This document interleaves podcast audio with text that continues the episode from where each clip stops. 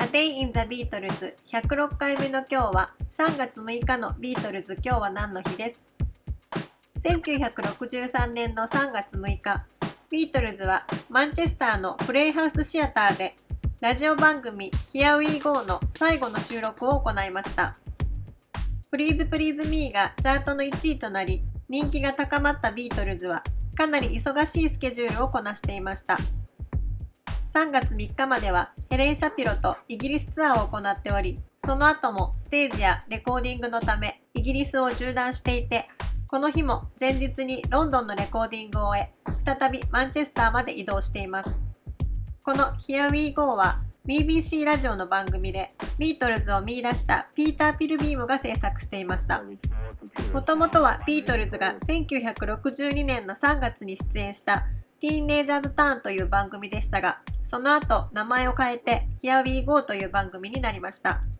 このティーンネイジャーズターンに出演した際は、まだドラマーがピート・ベストで番組の収録を終え、劇場の外に出た時、ビートルズはたくさんのファンに囲まれ、ピートだけがファンに捕まり、髪の毛を引きちぎられたり、背広を破られるなどかなりの被害に遭ったようです。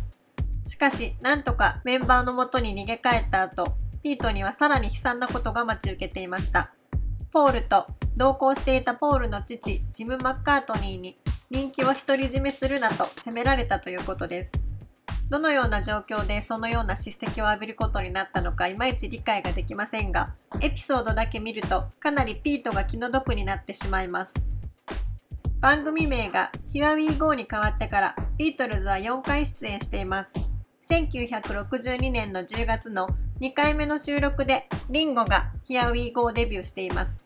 そして1963年の1月に3度目の出演、3月6日の収録がビートルズ最後の出演となりました。